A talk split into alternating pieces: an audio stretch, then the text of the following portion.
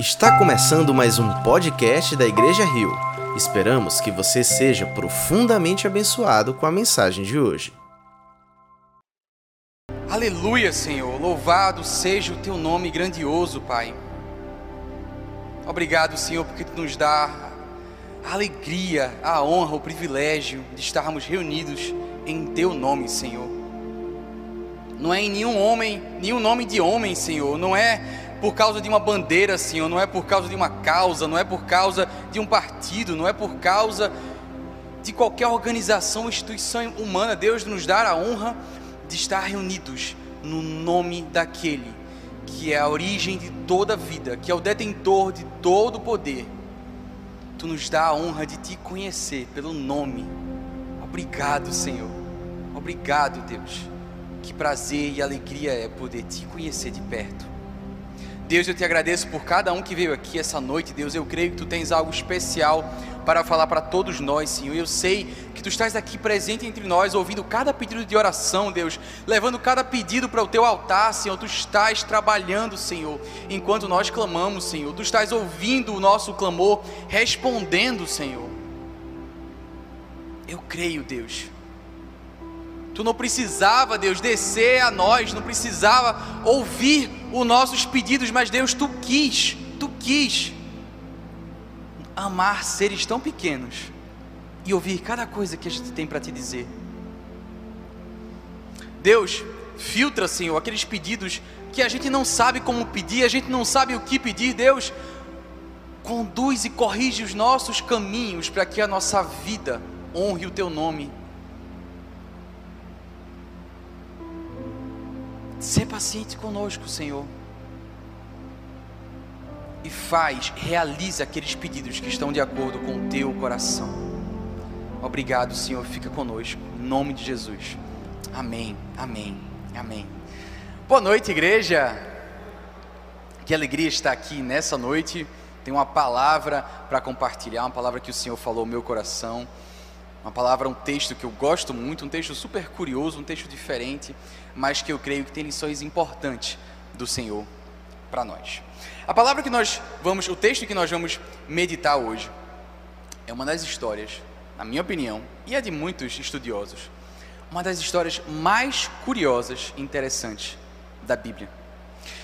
É uma história de ação, é uma história de espionagem, é uma história que daria um filme de Missão Impossível misturado com o filme de 007. Vários estudiosos consideram essa história um dos maiores exemplos de sofisticação literária do Antigo Testamento. São 18 versículos de pura qualidade de prosa. Cada detalhe que é compartilhado nos 18 versos que nós vamos ler é essencial e contribui para você entender o clímax da história. E provavelmente, se você não leu esse livro, você não ouviu falar dessa história. É muito possível que você nunca tenha ouvido uma pregação sobre esse texto. Eu, pelo menos, nunca ouvi. Será que eu deixei vocês curiosos? Será que eu deixo vocês animados para ouvir essa história? Nós vamos ler um texto que é violento, que em certa medida é grotesco, é um pouco asqueroso, é um texto que você não poderia ler para crianças, mas é um texto que está na Bíblia, e Deus colocou lá, e Deus quer falar com a gente por meio dele. Queria que vocês abrissem, por favor, em Juízes 3.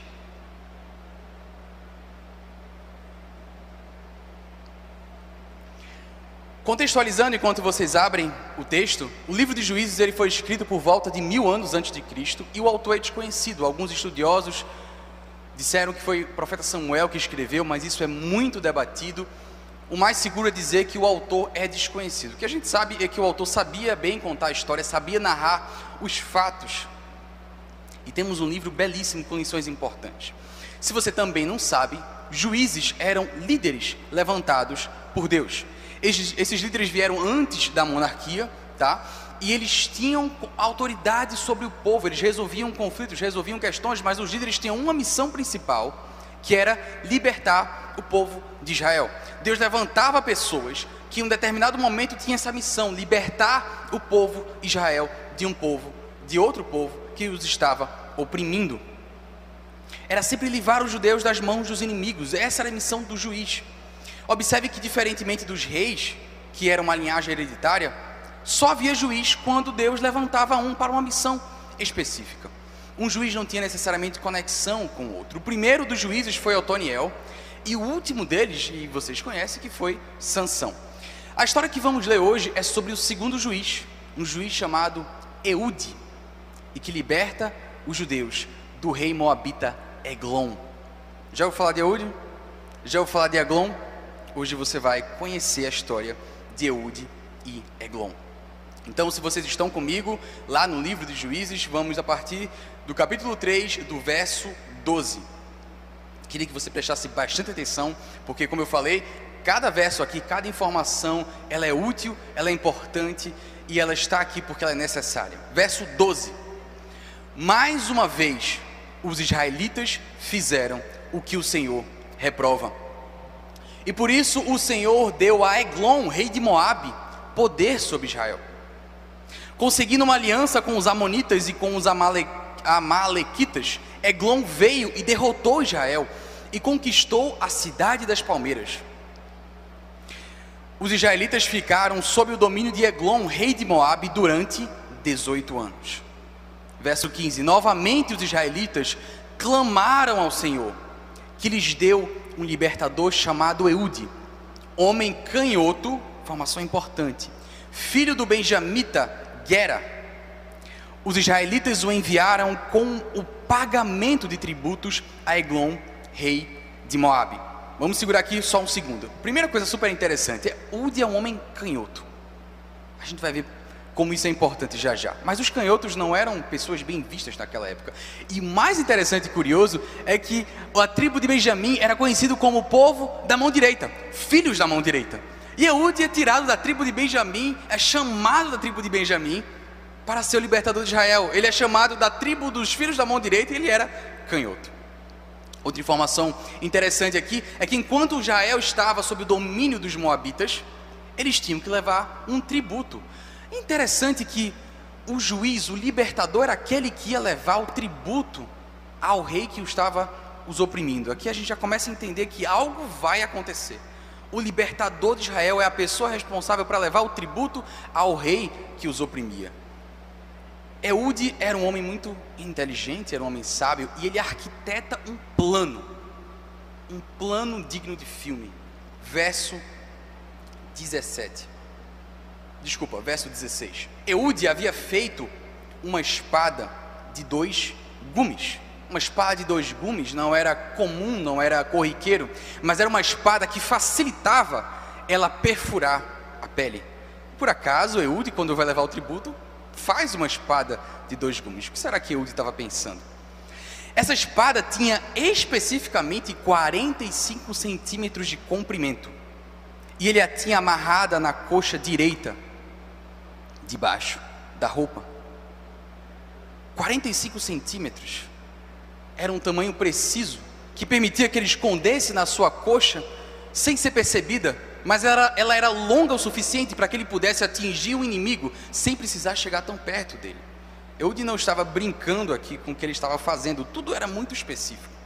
E ele prepara sua espada de dois gumes, mede ela, faz o tamanho perfeito, esconde na sua coxa debaixo da roupa e ele segue para levar o tributo ao rei Eglon, que era um homem muito gordo. O verso 17 nos conta que ele era um homem muito gordo. Quão gordo ele era, a gente vai descobrir já já. Verso 18. Em seguida, Eude mandou embora os carregadores. Verso 19: Junto aos ídolos que estão perto de Gilgal, ele voltou. Segura aqui. Eude chega para o rei com os carregadores, entrega os tributos. Está aqui os tributos. Muito bem, foi entregue. E aí ele volta. Ele volta e diz: carregadores, chispa, vou embora. Que eu vou fazer outra coisa. E aí ele volta sozinho sem mais ninguém, para o rei. Disse: Rei, verso 19, eu tenho uma mensagem secreta para ti. Essa expressão mensagem secreta foi traduzida para facilitar para mim e você, mas a palavra no hebraico é uma palavra dúbia. Ela pode significar mensagem, pode significar coisa, objeto. Eu tenho algo de secreto para você. Ele não estava mentindo. O rei, muito ingênuo, respondeu: Calado! E todos os seus auxiliares saíram da sua presença. E os planos estavam exatamente de acordo como Eude queria. Eude aproxima-se do rei, que estava sentado sozinho na sala superior do palácio de verão. E ele repete: Eu tenho uma mensagem de Deus para ti, ou seja, eu tenho algo de secreto para ti. Mais uma vez a tradução que é facilitar para a gente, mas o que Eude diz: Olha, eu tenho algo secreto para te contar. E o rei sabia que ele era homem de Deus, então o rei ingênuo, talvez um pouco burro, pensa assim: ele tem uma palavra de Deus, um oráculo, uma profecia para mim, e talvez como reverência, os estudiosos dizem, como referência ao que a palavra de Deus ia dizer, ele se levanta, aquele homem extremamente gordo, ele levanta-se do trono. E Eude, no verso 21, estende a sua mão esquerda, apanha a espada da sua coxa direita e crava na barriga do rei. Segura aqui um pouquinho. Canhoto não tinha valor nenhum. Hoje já é um pouco assim. Eu sou canhoto. Pastor Thomas é canhoto. Felizmente, meus irmãos, eu não sofri muito na minha vida por ser canhoto, fora um pouco de bullying na escola e nunca consegui abrir uma lata com um abridor de lata. A minha infância inteira eu tentava abrir a lata e nunca conseguia. Quando eu casei, tive a minha casa, eu disse: a primeira coisa que eu vou comprar é um abridor de lata daqueles que é uma geringonça, não sei se vocês já viram, que é uma roda de metal. Comprei o abridor de lata e minha esposa é testemunha que eu nunca usei esse abridor. Mas eu queria abrir uma lata, até hoje eu não fiz isso. Mas antigamente os canhotos eram muito mal vistos. Na Idade Média, inclusive, diziam que Satanás era canhoto, e aquele que era canhoto era possuído pelo Satanás. Canhoto não valia nada. E Eude era canhoto. E Deus chamou um canhoto da tribo dos filhos da mão direita para libertar Israel. O fato de Eude ter sido canhoto permitiu que ele levantasse a mão esquerda e isso não causasse alarde. Porque eu não sei se vocês conseguem se imaginar naquela época, mas Muitos combates eram feitos em proximidade, corpo a corpo, não havia arma de fogo, muitas vezes era por meio de espada que alguém era assassinado. Então, esse movimento aqui era um movimento que levantaria suspeita e deixaria qualquer pessoa em alerta. Uma pessoa destra que faz esse movimento, imediatamente a outra responde, ela grita. Mas o homem canhoto, em primeiro lugar, ele não era visto como ameaça. O homem canhoto não vale nada, ele era fraco. Quem é que ia chamar um guerreiro para ser canhoto? Provavelmente esse homem não conseguia matar ninguém. Então ele faz esse movimento com toda a liberdade, sem provocar nenhum tipo de suspeita, porque ele era canhoto. E ele pega uma espada escondida na coxa direita. Os estudiosos dizem que provavelmente Eude foi revistado ao entrar para junto do rei. Mas eles só revistavam a coxa esquerda. Quem é que escondeu uma espada na coxa direita? Canhotos não brigam, canhotos não são bons. Tudo isso Cada detalhe leva ao fato de que Eude estende a mão esquerda, apanha a espada da coxa direita e crava na barriga do rei, sem maiores problemas. Verso 22. Até o cabo penetrou com a lâmina, e como não tirou a espada, a gordura se fechou sobre ela. A espada totalmente enfiada na barriga do rei, e eu falei que cada detalhe aqui importa. A gente aprendeu que a espada tinha 45 centímetros, some mais cerca de 10 centímetros de cabo. Se ela entra totalmente e a gordura se fecha, já lhe dá a informação do quão gordo esse rei era. Nada aqui por acaso. E aquele homem morre. Verso 23.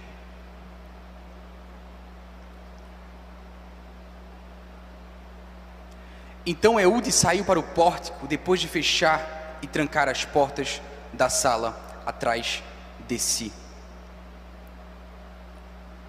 Verso 24: Depois que ele saiu, vieram servos e encontraram trancadas as portas da sala superior e disseram: Ele deve estar fazendo suas necessidades em seu cômodo privativo. Meus irmãos, a Bíblia que eu tenho aqui, ela tem um pouco de pudor demais, mas eu não sei a versão que você está lendo. Nesse verso 22, especificamente, tem um trecho, não sei se você consegue ver como está na sua Bíblia, mas é descrito com um certo eufemismo na linguagem hebraica, que saem fezes do rei.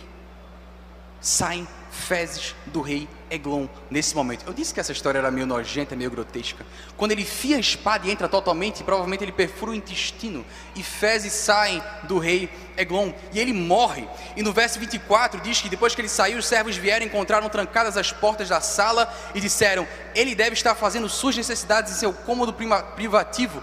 Provavelmente eles sentiram um cheiro e disseram: Não vamos incomodar. O rei está fazendo suas necessidades. E com isso, Eude teve mais tempo para fugir daquele lugar. Verso 25: Cansaram-se de esperar, e como ele não abria a porta da sala, pegaram a chave e a abriram, e lá estava o seu senhor, caído no chão, morto. Essa é considerada a primeira história do mundo do gênero literário Crimes Impossíveis. Existe um gênero chamado Crimes Impossíveis, também conhecido como Crimes de Porta Fechada que é quando acontece um assassinato e quando as pessoas encontram o corpo, ninguém sabe como aquilo aconteceu, as pessoas têm que investigar profundamente para entender, e o que aqueles homens encontram é um homem extremamente gordo, morto no chão, fedido, mas ninguém viu a espada, ninguém viu o buraco onde a espada entrou. Isso deixa eles muito atônitos, deixa eles confusos. Eles só encontram o rei morto.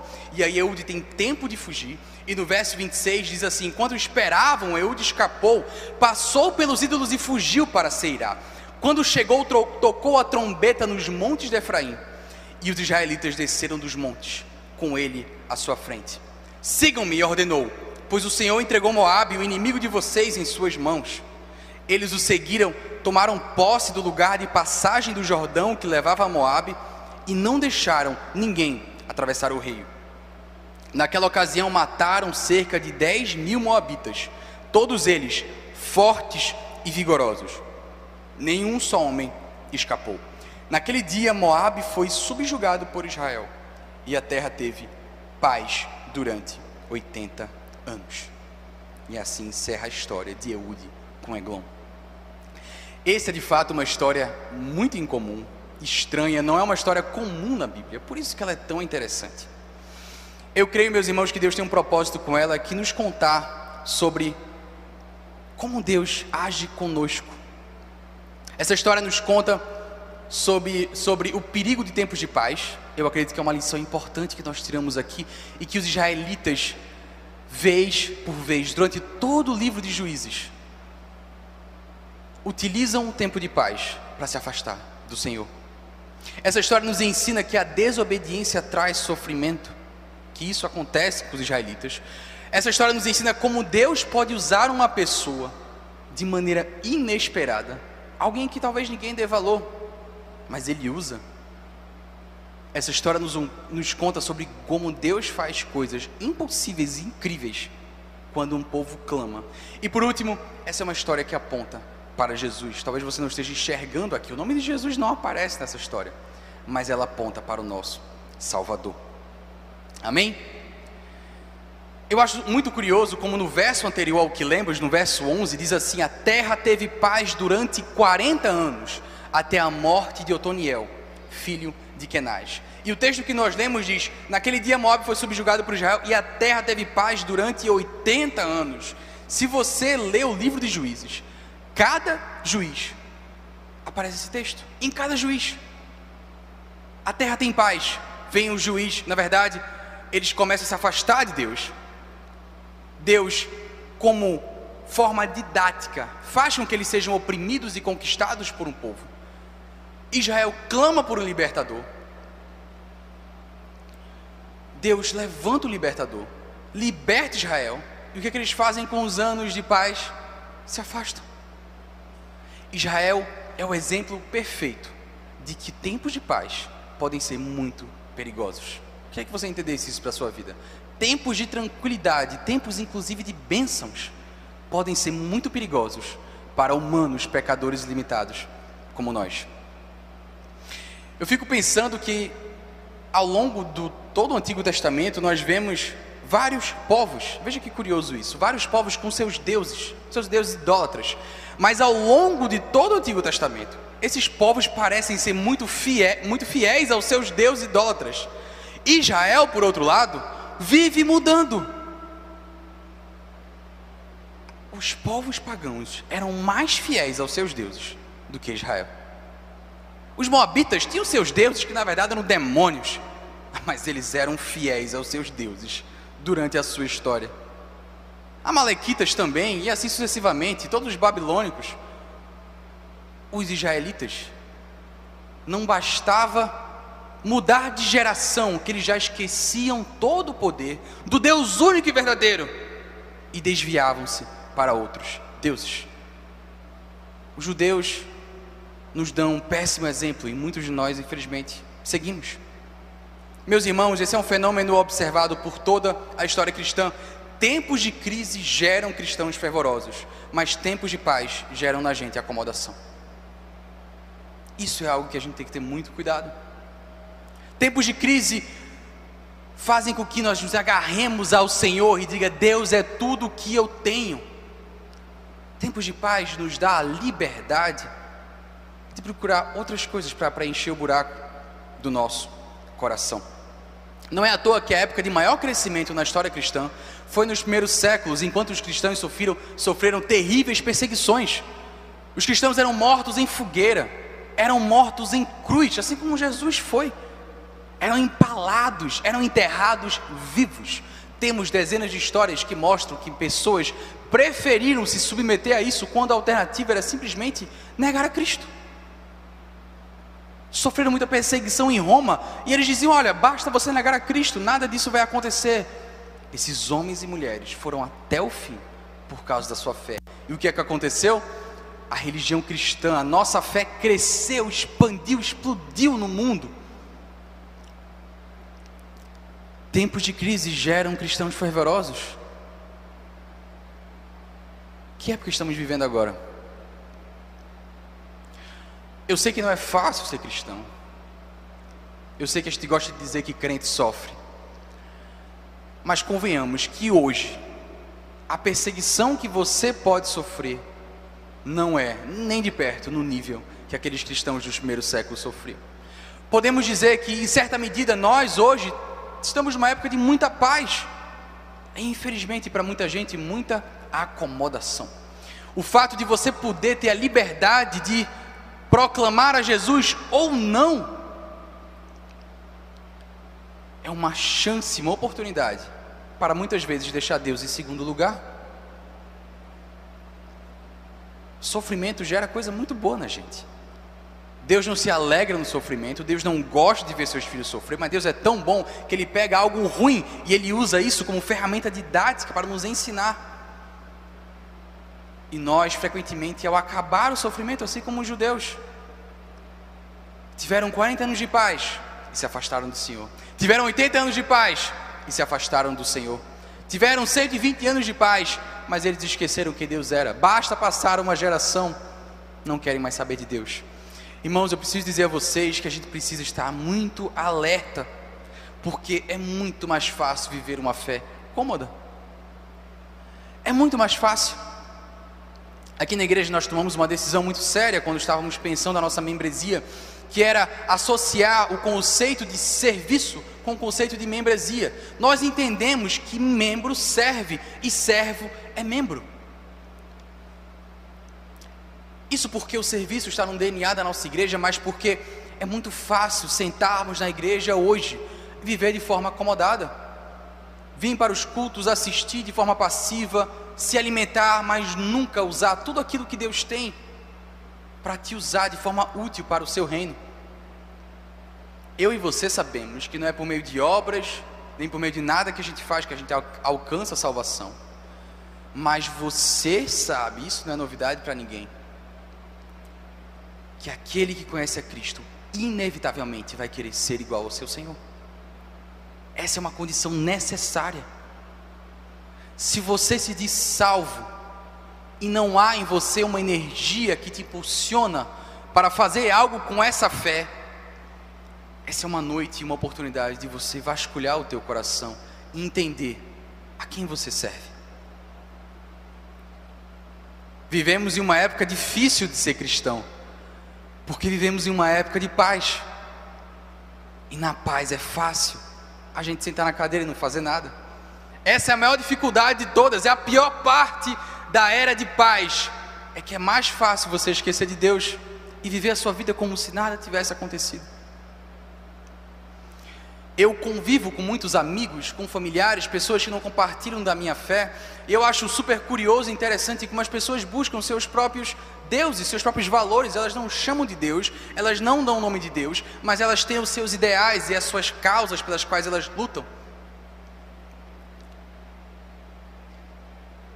Eu acredito que elas só podem fazer isso porque vivem um período de extremo cômodo elas têm a oportunidade de não pensar em Deus. Às vezes a gente precisa de períodos de aperto nessa vida, que nos lembram quem de fato é o nosso Salvador. Irmãos, a mensagem que eu tenho para falar nesse texto, nesse início, é que nós precisamos estar muito, muito alertas, porque é muito mais fácil viver uma fé cômoda. Em segundo lugar, aprendemos com os israelitas que desobediência traz sofrimento. Entenda isso para a tua vida. Eu acho importante a gente esclarecer isso, porque às vezes nós entendemos a fé cristã de forma simplória e simplista. Algumas pessoas associam da seguinte maneira: Cristo já morreu pelos meus pecados, logo toda vitória é minha, eu não vou mais sofrer, não vou mais passar por coisa ruim, é só eu manter a minha mente positiva e otimista que nada vai me abalar, nada vai me atingir, porque eu sou filho do rei. Já ouviram essa expressão? Desobediência traz sofrimento. Verso 12: Mais uma vez os israelitas fizeram o que o Senhor reprova, e por isso o Senhor deu a Eglon, rei de Moabe, poder sobre Israel.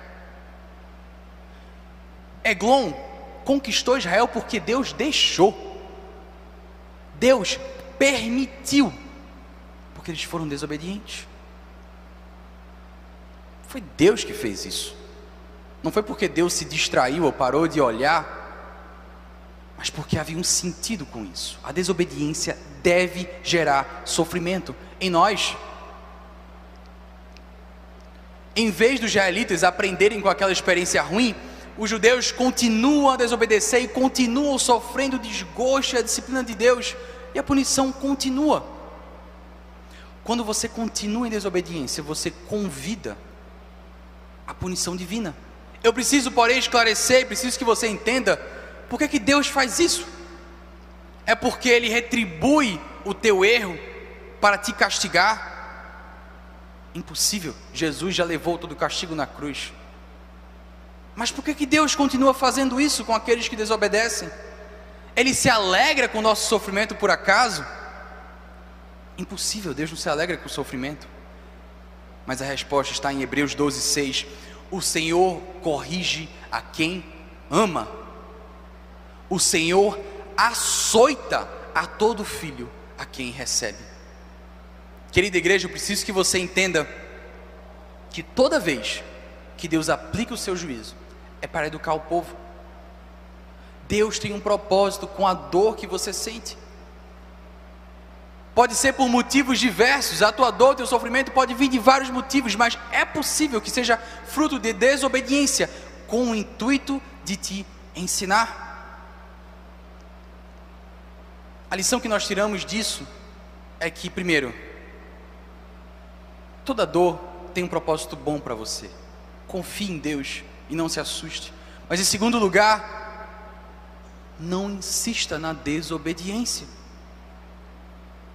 Não insista. Você sabe que está em desobediência. Você tem consciência disso. Não insista.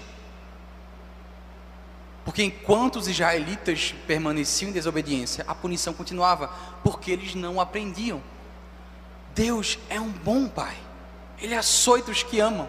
Ele castiga, corrige a quem ama, porque Ele quer ver você crescer e amadurecer. Não podemos ser negligentes, meus irmãos, com a santidade. Não podemos ser negligentes com a obediência. Parece coisa tão de Antigo Testamento, de Antiga Aliança, essa história de seguir o que Deus manda, de seguir lei. Estamos agora na época da consciência. Uma consciência madura te leva a obedecer o que Deus diz. Não é mais por causa de rituais, claro que não. Aquelas leis higiênicas já foram cumpridas e realizadas em Cristo, mas Deus nos deu ordens. O Senhor nos disse para buscar a santidade. Deus nos disse para amar a Deus acima de todas as coisas. O Senhor nos ensinou a amar o irmão como você ama a si mesmo. Se você permanece em pecado, você está optando pela desobediência. E você pode estar convidando correção de Deus para a tua vida. Isso é muito sério. Deus, meus irmãos, é um Deus bom. A Bíblia não diz que Ele é um Deus bonzinho. A Bíblia diz que Ele é paciente, que Ele é longânimo, longânimo que Ele espera, que Ele ensina com mansidão. Mas Ele não é bonzinho. Ele não é bobo. Deus não é besta. Deus não é ingênuo. Deus é um Deus bom. E Ele vai te corrigir se for necessário.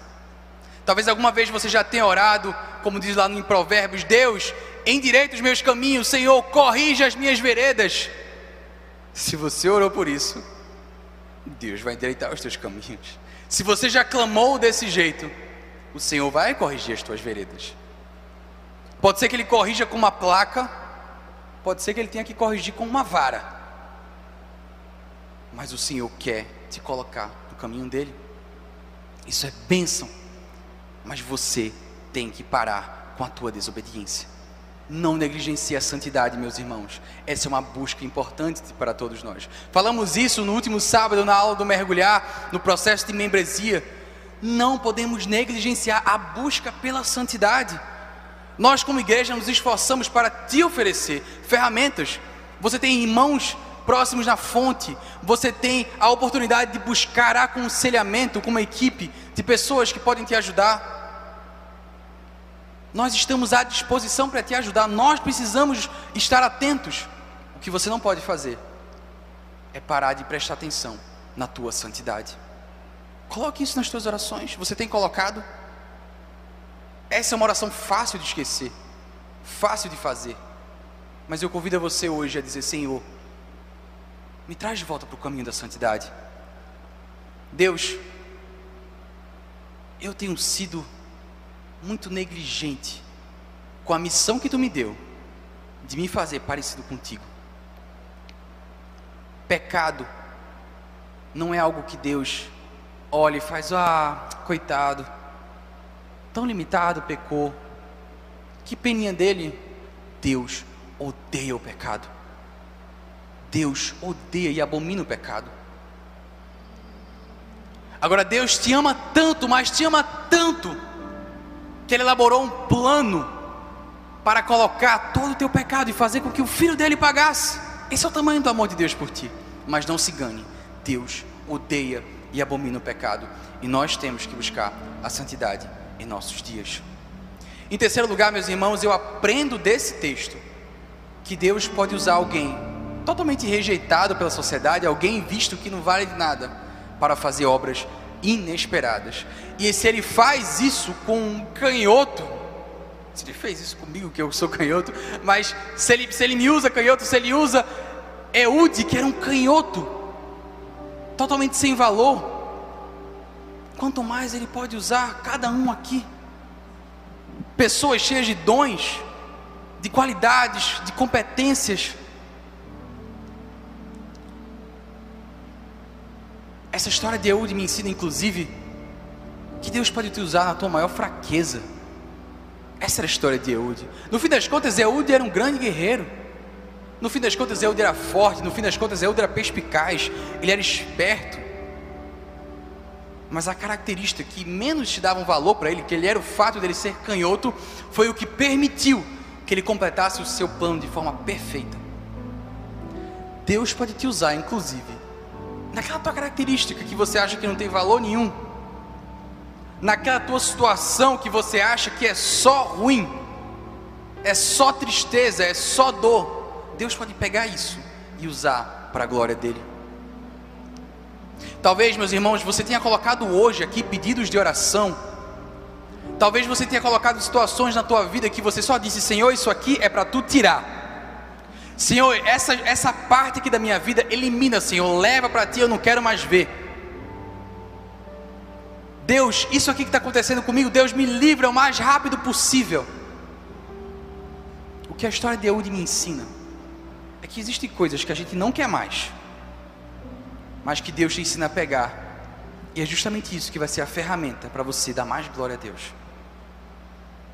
Talvez você esteja passando por uma situação de desemprego. Hoje, pessoas fizeram pedidos aqui em relação ao desemprego.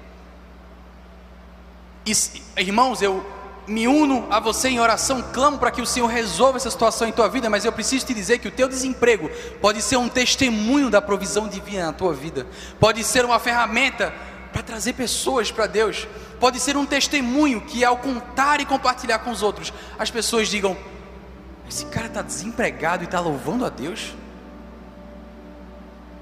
Tem algo de estranho na forma dele viver. Me conte mais sobre a tua fé. Talvez a tua doença, que você não consegue ver valor nenhum nela, pode ser uma forma de você falar para as pessoas que Deus é o teu sustento, que em Deus você espera, que no Senhor você tem a tua cura, mas se não no Senhor você tem as tuas forças. A tua doença pode ser uma ferramenta maravilhosa de pregação. Eu queria convidar você hoje a olhar para as áreas mais difíceis e piores da tua vida e olhar para elas de maneira diferente. Olhe para elas com potencial de glorificar a Deus. Porque da mesma forma que Deus não chamou Eude, um canhoto da tribo, dos filhos da mão direita à toa, Ele está te chamando com um propósito muito específico com os teus dons e competências, mas também com as tuas fraquezas. E Ele tem um propósito para cada área da tua vida, seja você, seja você considere ela boa ou ruim.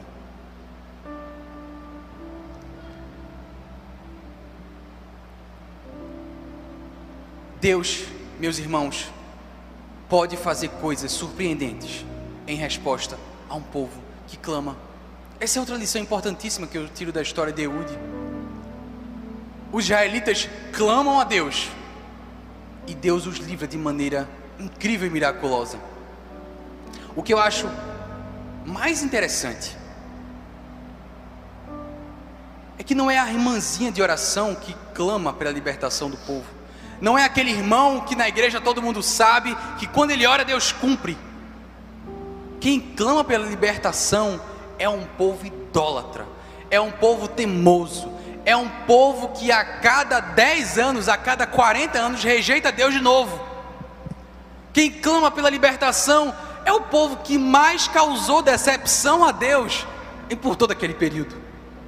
Porque os amalequitas, os moabitas, os egípcios, os babilônios, Deus já sabia que eles eram idólatras, mas os judeus, os filhos de Deus, aqueles chamados para carregar a sua palavra pela história, era decepção atrás de decepção e tristeza no coração de Deus. O povo que mais decepcionou o Senhor em toda a sua história clama, se arrepende e Deus faz algo incrível por causa daquele clamor. Deus responde à oração não por causa da dificuldade, mas por causa da força do clamor. Jesus conta uma parábola de uma mulher que vai pedir ajuda a um juiz ruim, um juiz injusto. E ela pede uma vez para resolver a situação dela e ele não concede, não concede, não ajuda. E ela pede de novo e ele não concede. E ela pede tantas vezes que o juiz, uma hora, ele diz: Tá bom, minha filha, tome aqui o que você quer. Eu resolvo a tua causa. E Jesus conta essa história e diz: Quanto mais Deus.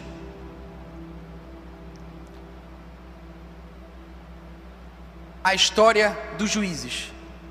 Ao longo dos 12, 12 juízes, é um povo idólatra e pecador clamando. E Deus, mais uma vez, provendo libertação e atendendo ao seu clamor. Essa história te diz alguma coisa? Essa história me diz que, por mais pecador que eu seja, por mais incompetente que eu seja, por piores que sejam as minhas mazelas, eu tenho um Deus que ouve ao meu coração arrependido.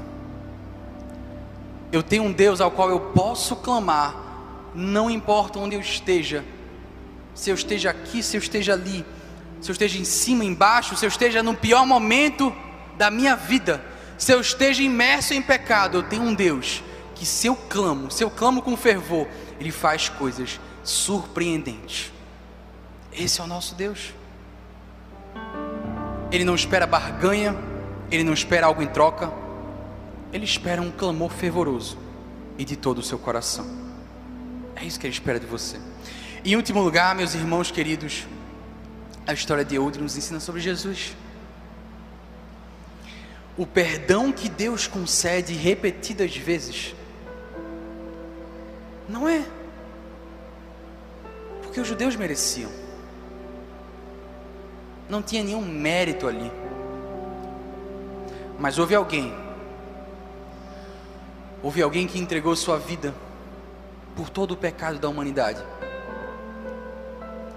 E por causa desse alguém, os judeus puderam clamar doze vezes, só no período dos juízes.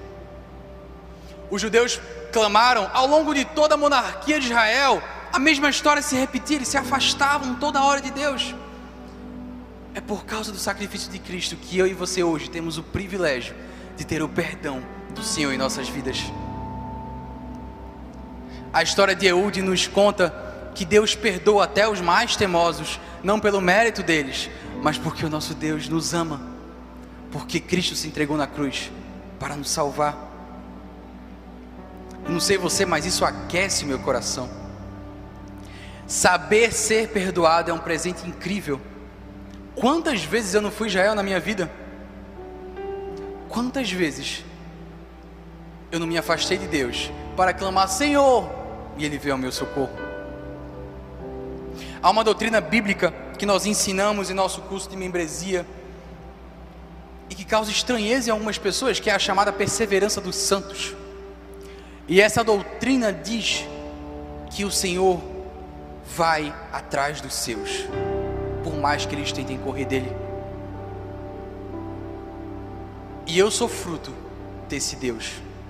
Quantas vezes na minha vida eu me afastei de Deus e Ele insistiu comigo?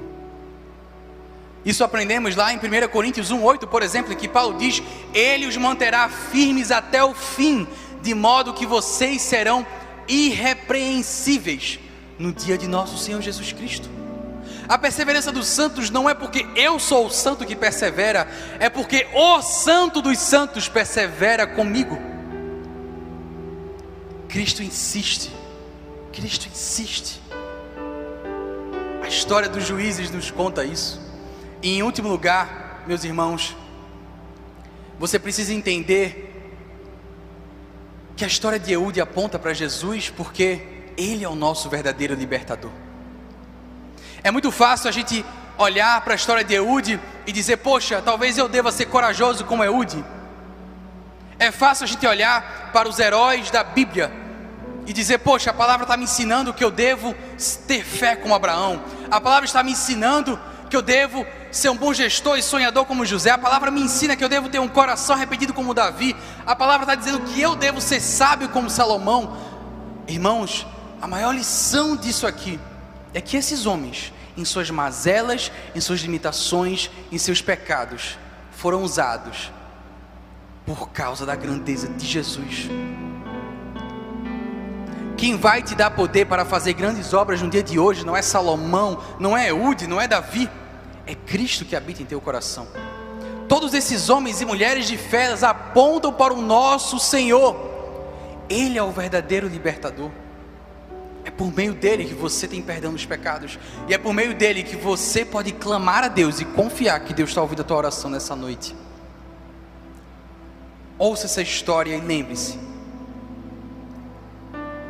que é por causa de Jesus que você pode ter poder, que você pode ter sabedoria, que você pode ter fé, que você pode ter o teu clamor atendido.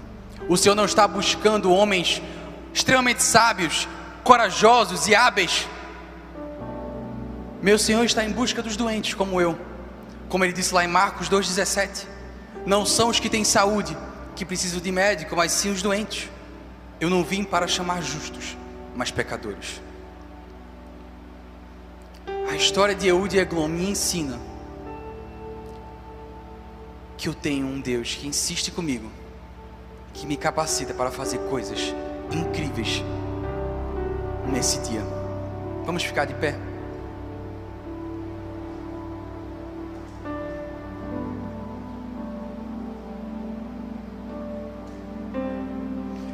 Na noite de hoje nós estudamos uma história estranha, uma história esquisita, uma história diferente.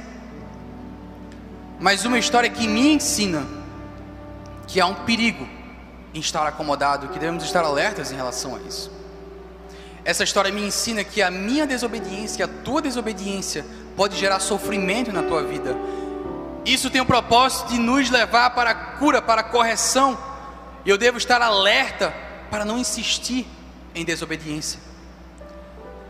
A história que a gente leu me conta que Deus pode me usar de maneira inesperada, ainda que eu seja canhoto, ainda que você tenha uma doença terrível, ainda que você esteja desempregado, ainda que você sofra tantos anos com aquela dor, Deus pode usar justamente a tua fraqueza para falar aos outros da glória dele. A história que nós lemos hoje me ensina que Deus responde a um povo que clama, por pior que sejam essas pessoas. Não é por causa da santidade do teu coração, mas é o fervor do teu clamor que faz com que ele venha como um bom pai, te enrole nos seus braços e te liberte. Essa história me ensina, meus irmãos, que Eude, Eglon, todos esses personagens, todas essas histórias, na verdade, me fazem olhar para Cristo, o meu libertador, o Santo de Israel, aquele que libertou a minha alma das correntes do pecado e que essas lições sejam marcadas nos nossos corações nessa noite. Vamos orar, Senhor Deus, Pai querido. Muito obrigado, Senhor, pela tua palavra nessa noite. Obrigado, Deus, porque tu és paciente conosco, Deus. Por mais teimosos que nós sejamos, tu espera, tu dá mais uma chance. Tu vem direito os caminhos e nos lembra na necessidade de parar com a desobediência para que possamos caminhar junto de Ti. Nessa noite, Senhor, Tu me lembra que o meu Jesus já me libertou, já pagou o preço do pecado e por causa disso eu posso viver livre e ser usado e usar os meus dons, usar inclusive as minhas fraquezas com toda a liberdade, toda a leveza para honrar o teu nome, glorificar o nome de Jesus no tempo em que eu vivo. Obrigado, Senhor, porque tu me ensina tudo isso por meio da tua palavra. E, Senhor, eu te oro, Senhor, para que tu me dê coragem, para que tu me dê santidade, para que tu me faça alerta, Deus, aos perigos dos caminhos errados, para que toda a minha vida, Senhor, honre ao teu nome. É isso que eu te peço nessa noite, em nome de Jesus. Em nome de Jesus. Amém e amém. Se você foi abençoado por essa mensagem, compartilhe com alguém, para que de pessoa em pessoa alcancemos a cidade inteira.